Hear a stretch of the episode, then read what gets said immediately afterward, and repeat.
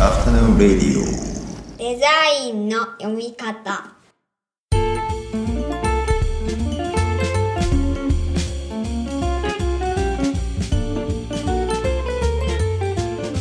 アフタヌーンレディオデザインの読み方。大林博です。こんにちは。中村正弘です。こんにちは。この番組は我々2人がデザインの基礎過程をプロスタイピングするプロジェクトデザインの読み方のポッドキャストになりますはいじゃあよろしくお願いしますお願いします。今回も前回に引き続き、えー編集者でライターの平岩壮吾さんにお越しいただいてますじゃあ平岩さん引き続きよろしくお願いいたしますお願いします。前半は結構いろいろバージルそれからダイアローグの翻訳を通じて感じたバージル像みたいな話をお聞きしてきたんですけどまあ後半もう少し細かくというか解像度を上げていければなという感じで思っているんですけど。えっと、我々の方で、あの、バージル・アブロ本読み解いたからが、まあ、バージル・アブローそのものに対する解像度ももちろんのこと、なんかうんモダンデザインに対しての自分たちの態度というか、そういうものがすごく整理されたというのがすごく大きいです。んあの、8月ぐらいに多分あの読み解きやりましたかね。あの後なんかね、ちょっと自分の中で成長期みたいになってて、なんか第40ぐらい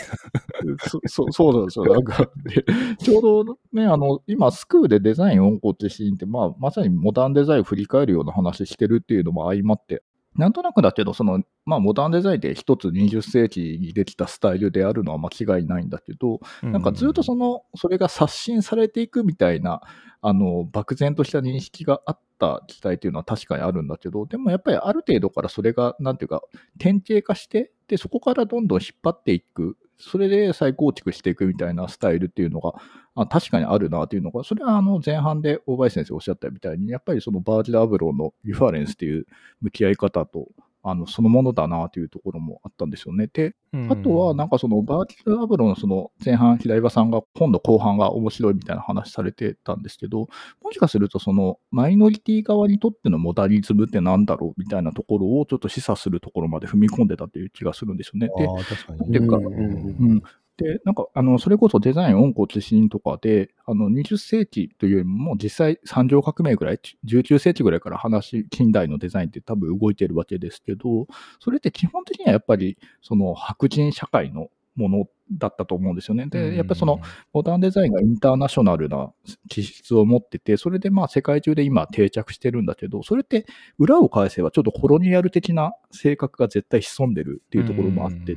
でそれに対して20世紀っていうのはそのインターネットで国際的なものが誕生したっていう瞬間に多分見えてきたのが、その世界中は小さな文化の集合体であるってごくごく当たり前のことだったと思うんですよね。だから多分なんか最近いろんなことが多様性とかで言われ始めてるんだけど、なんかそれをやっぱり示したのはなんか国際化の行く末だった結果だったのかなという気もしてるんですよね。で、もしかすると、なんか、あの、それぞれの文化圏でのモダニズムみたいなものって、本当はあったかもしれないみたいなところを、なんかちょっと見せてくれたのが、バージルの仕事だったのかなというふうにも見えてて、で、うん。なんかちょっとだからそこで僕の中で、あの民芸運動、あの柳創越とかともちょっとつながるところがあったんですよね。あれって解雇主義的に見られがちだけど、実際はやっぱり日本っていうか東洋圏におけるモダリズムを模索した結果だったのかなというふうにやっぱ見ることもできて、だからちょっとそのあたりが今はなんか自分の中では見えてきてるし、まあ我々も世界的に見ればですごくマイノリティな立場ではあったりするから、そうした意味で大きいヒントになったかなというのが、あの、そうそうですね、あの、この読書感想文みたいなことを言われてますけど。バージルのおかげであり、ダイアローグを出版していただいて、平岩さんに翻訳していただいたおかげということで、我々感謝しております。感謝して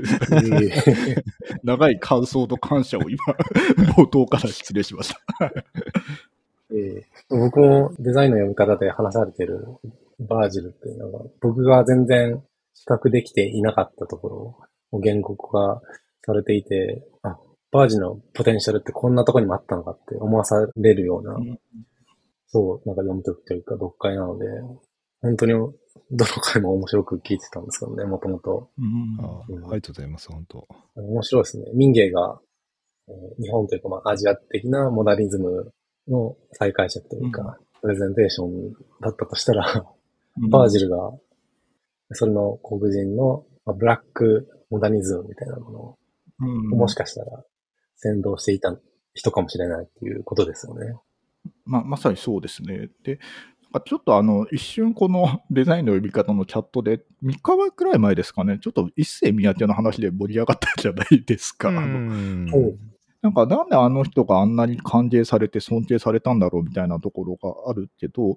多分あの宮地一世、まあそれまでの高田健三とかとのスタンスの違いは、まあ健三ぐらいまでは多分ヨーロッパ圏の服の中にその東洋のエッセンスを入れるみたいな感覚だったと思うんだけど、宮地一世になるとあの一枚の布とかプリーツもそうだけど、完全にその西洋のあの服飾文化とは外れたラグジュアリーの服を作って、で、それがやっぱりすごく感じられる。だからなんかマイルス・デイビスとかも着てたんだろうなっていうようなうんのがあるんですよ。なんか、あの、要は、あの、そのね、植民地支配的じゃないっていうのが、もしかするとそういうふうに見て取られたのかなっていう、そういう服が出てきた。まあ、ある意味それね、それ以前からもその、サンラとかアースウィンドファイアが宇宙服みたいなの着てるから、なんか、やっぱりそういう、そういうものを求めてる風潮というのはあったのかもしれないけど、でもやっぱりなんかちょっとそういうふうに、あの、今までのその中心からは出てこないものが出てきた時って、やっぱりちょっとそのマイノリティ側から見ると、すごく歓迎される出来事だったのかなという気がして、なんか今までのなんか歴史の中で打たれてきた点みたいなのが、なんかそのバージルの仕事でよりなんか逆説的に解像度が上がったかなという気もちょっとしましたね。はい。うん。うん我々ほっとくとバージルを褒め続けるみたいな感じになっちゃう。いや、なんか、なかなかこの、こんぐらいのインパクトある、こう、なんでしょうね、わかりやすいキャラクターって出てこないんで、ううんんそうですね。確かに。それこそ我々はジョブズの話は全然しないけど、バージルの話ばっかりから そうそう。本当に本当に。でまあ、そこから派生して、むしろ過去のそのね、三宅であるとか、柳とかが、なんかよりなんか輝いて見えるようになるっていうところがあったりするんですよね。うん、そうまさになんか、インタビュー誌に入ってないアウトテイクというか、僕がおこの間のリサーチとかで調べたもので、どこにもアウトプットがすることなく、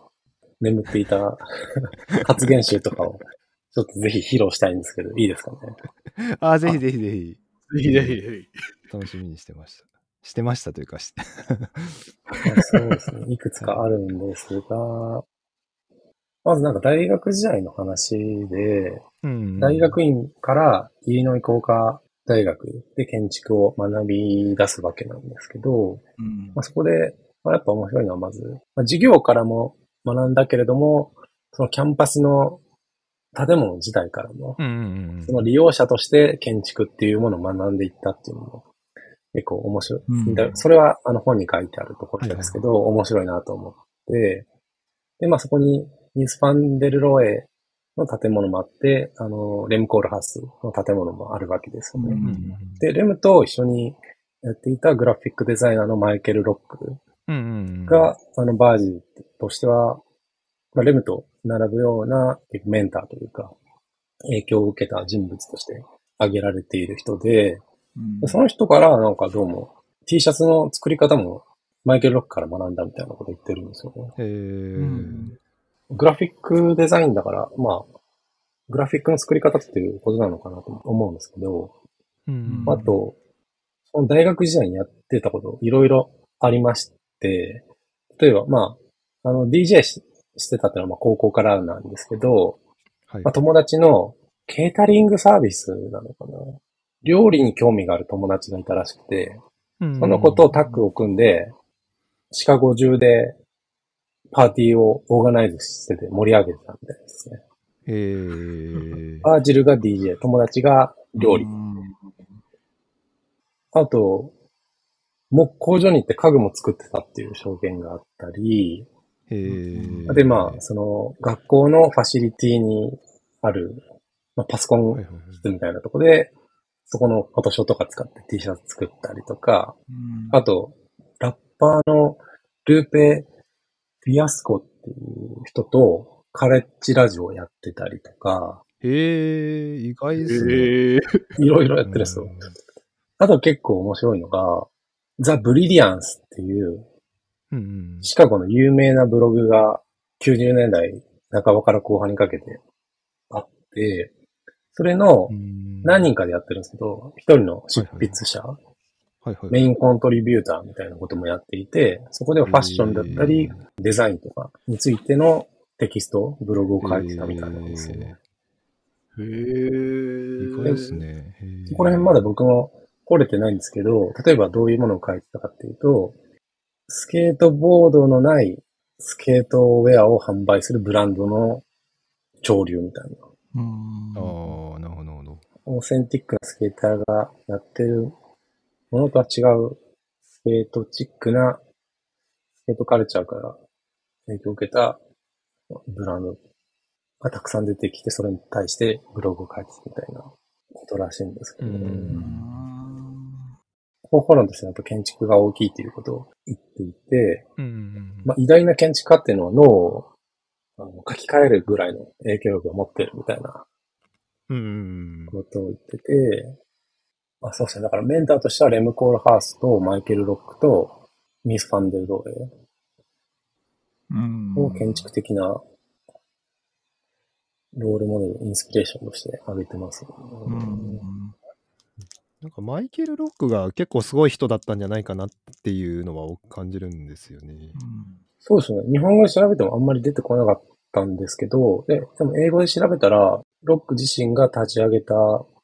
なんかデザインファームというか、え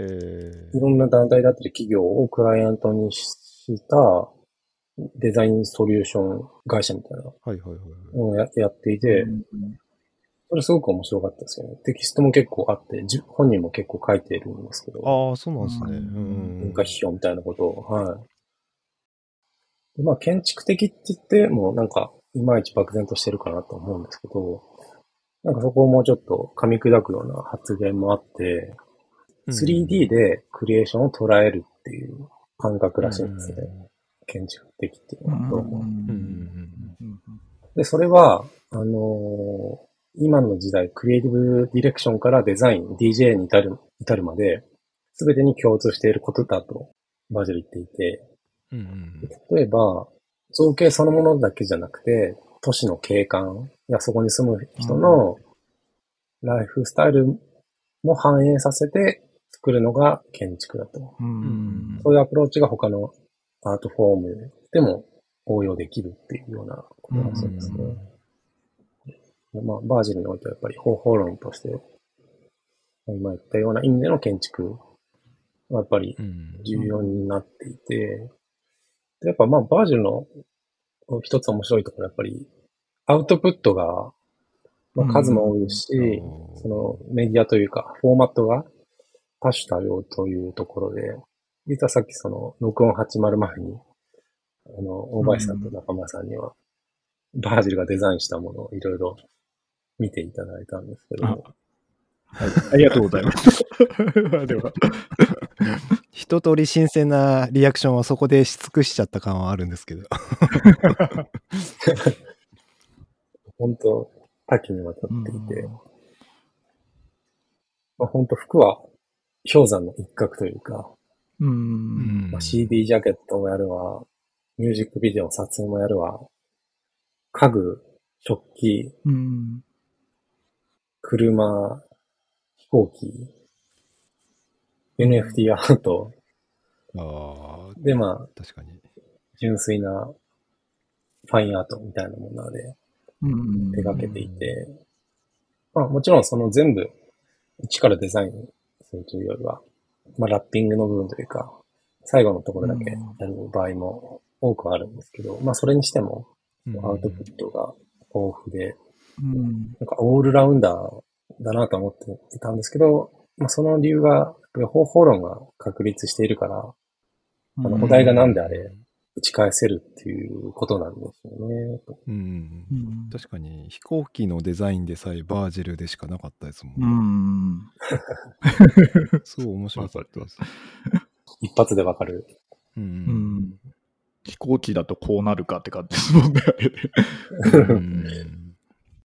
アーキテクトとしてのヴァージル・アブローっていうのがなんとなくその今回のダイアログでも見えてきたところなんですけれども、僕自身もともとあの大学の時、あの環境、光環境系のデザインとかやってたんですけど、まあいわゆるああいう空間を扱うデザインをやるときって、多分あの考え方2種類ぐらいあって、一つはそのオブジェクトとして、ものとして考える考え方もあれば、同時にそれがその平面図プランで考えるやり方もあれば、その動線で考えていくやり方もあって、で、結果としてそのシーンを積み重ねていくような感覚ってあるんですよね。なんかその構造物として考えると同時に、バージラブロいろんなものに手を出してるけど、全部なんかそれ、それありきのシーンみたいなのが出来上がってた人なのかな、そういうイメージが描けてたのかなという気もちょっとなんか話を伺いながら気づいてしましたね。なんかそのもものがある状態、状況みたいなのをなんか作ろうとしてたのかなっていう気もしますよね。うんうんうんうん。面白いですね。まあ、よく作品がコミュニケーションだみたいな発言もバージはしていて、うんそこともつながりますよね。うんうん余白みたいなことともつながるかもしれないですけど、なんか完璧主義みたいなことを結構批判している、いて、バージルは。うんそうじゃなくて、トータル、あ、ホールネスだって言ってて、うん日本語だと訳にくるんですけど、全体性みたいな、うん完璧じゃなくて全体みたいな意識があるみたいなことを言っていて、そこ結構捉えにくいんで、ちょっとお二人の意見もぜひ聞きたいところなんですけど、なんか、今からちょっと紹介しますね、発言を。はい。はい。なんかインタビュアーが、あの、バージルの作品、あなたの作品見てると、完璧さじゃなくて、全体性っていうことが頭に浮かびますみたいなことを言われるのに対して、バージルが、そこにこそソウルの原点があるのですみたいなことを言っていて、うんソウルっていうのは音楽のソウルなんですよ。はいはいはい。マイルス・デイビスが、ジェイ・ディラが、オンビートでもオフビートでも演奏できるのは、それだからなんですみたいな。それって全体性のことなんですけど。うんでさらに、バスキアもその全体性において絵を描いている。だからこそ、うん違った、他の人とは、他のアーティストとは違った見え方、作品ができるんだ、みたいなことを言っていて、なるほど。めちゃめちゃバージルっぽい言い回しなんですけど、そうですね。何か言いたいなと思って、うん、そうですね。適当に言ってるだけかもしれないですけど。いや、なんか、わ、わかるんですけど、まだ、なんかその、個人的にはつかめてないというか。なんか、いや、なんか結局そのジェネリックもそうなんですよ。あの、ダイアログの中で何度も何度も出てきて、で、やっと分かってくるみたいな感覚があるんで、うん。ホールネスっていうのも、他の使い方とか見てると、あそういうことかって見えてくる感じかもしれないですねあ、。そうですよね。術語というか、概念の作り方、設定の仕方が上手な人というか、そこがクリエイティブな人っていう感じだとうん思うんで。うん。そうですよね。確かに。あの、ツーリストとピリストの話とかも上手ですよね。なんか作り方としてて。あれ、良かったですね。なんかあれはすごい本当に象徴してるというかう、ん今までやっぱりそのさっきのスケーターのやつにも通じますけど、初心者というか、その興味を持ってるだけの人ってずっと差別されてきたと思うんですよ。いや、でも全然全然、あの、自分なんてそのなんかかじったばっかりなんでっていう気持ちをずっと持ち続けないといけなかったんですけど、いや、むしろなんかそっちの人の方が歓迎されるべきって本当その通りだなと思って、そうですよね。ううん。ん。翻訳でちょっと一個僕気になってたのが、難しかったんじゃないかなって勝手に僕の方で思ってるのは、えーヘイロはい。そうですよね。バージリオのヘイロー。ー。ヘイローはきつかったんじゃないかなと思って読んでまヘイした。ロー、そうですね。ヘイローとジェネリックが最後まで悩んだところでしたかね。あー、本当まですか、あ、あのーはい。大前提としては、まあ、カタカナで書くのが逃げ道としてはというか、あったんですが、あのー僕の前職が ID っていうファッション媒体で、特に若い読者うんに向けてる媒体だったんですけど、そこで働いてる時の、あの、感覚というか、問題意識として、あのファッション好きな人は文字読まないっていう、これ偏見じゃなくて実際そうだ。と思うんですけど、確かに確かに。し、あの、そんなに難しいものは読みたくない感じなのかな。うんそういう印象があったのはいで、できるだけ、まあ、か噛み砕こうっていうのが、うん。あの、バージルの本の翻訳の前例というか基本方針としては定めていたので、あの、できるだけ、なるほど、なるほど。あの、そう、読み砕けるようなものにしたいなと思っていたんですけど、まあ日本語には、うんあの、ありがたいことに Ruby という便利なうん。表現があるので、うんなるほど、なるほど。カタカナで、あの、原文の意味は残しつつ、まあちょっと日本語の方で噛み砕くっていう、その、二重のやつを結構対応したんですけど、それにしてもやっぱりそうですね、ヘイローとジェネリックが難しくて、そうですね、ヘイローは最終的に移行、移行ってされね。元の意に光でうん移行に、はい、したんですけど、あれは、そうですね、それこそジェネリックもですけど、他のインタビューだったり、英語の文章でもあんまり出会わない単語だったので、うんめちゃめちゃ苦戦しましたね。あの、ビヨンセの曲にヘイローってあるんですよね、確か。ああで、あとあの、絵文字のあの、天使みたいにあの輪っかがついた顔文字あるじゃないですか。あれ、ああれヘイローですよね、確か。ああ、ありますね。そっか。五行みたいな。あの僕はいつもスライドの一番最後のページ、あの、ヘイローで締めてるんですけど。ちょっと勉強になったな。絵文字で思い出したんですけど、バージル、面白いのが、あの、言葉、文字にはなってるんですけど、インタビューの受け答えの中で、あの時は、なんか衝撃的なものを見たみたいな表現をするときに、うんうん。俺はあれを見たときに、頭が爆発する絵文字みたいになったんだ、みたいなことを言ってて、絵文字として自分の感情だったり、状態を表現するっていうことをやってました。っていうのを今思い出しましたね。ボッカーンって。そうですか。メッセージアプリでデザインする男ですね。そうです、そうです。本当に文字のように使ってるというか、思考まで入り込んでるのかもしうんうんううん。ん。あの、ヘイローでもう一つ思い出したのが、バージルって、あの、学、高校がキリスト、カトリック系の学校で、うんうんあの、信仰はあんまりわからないんですけど、うん。でもなんかまあ間違いなく聖書とか読むでしょうし、うん。キリスト教的な用語も結構出てくるんですよね。うんバージル用語で。うんうんだから、それも含めて自分の、まあ、ストリートも一方ではあるんですけど、自分の経験からなんかオリジナルな用語を立ち上げてる感じはしますし、うんうん。まあ、それができるとやっぱ強いですね。自分の既存の言葉じゃなしに自分のフィールドに持ち込めるというか、うん。確かにね。自分のロジックのうん体系を作っていける感じがしますよね。そうですね。本当ロジックの体系っていうか、自分の作った術語のなんか構造の中でクリエイティブしてるっていう感じで、なんかそれがオリジナリティになってるって感じですよね、本当。そうです、そうです、そうです。うん今日なんかバージルの話というか、ファンギャザリングみたいな感じ 平岩さんのことについても、ちょっと本当に最後で申し訳ないんですけど、お聞きしたいなと思ってたのが、エレン・フライスの日記を編集されていたり、あとこれ僕が読んだ本ので言うと、ヒロインズの編集されてるっていうので、ああ、そうなんだはいはいと思って見てたんですけど、なんか。どのあたりに興味があって、どんなことを、まあなんかその伝えようとして活動されてるのかっていうのをちょっとお聞きしてもいいですかね。ちょっと平岩さん自身の話です。あ、ありがとうございます。広い読んでいただき光栄です。編集っていうアイデンティティが強くて、うんうんうんまあ、頼まれるので、ライターもやっているという感じではあるんですけれども、そうですね、時々聞かれてようやく言語化するという感じではあるんですけど、うん。知らない考え方とか、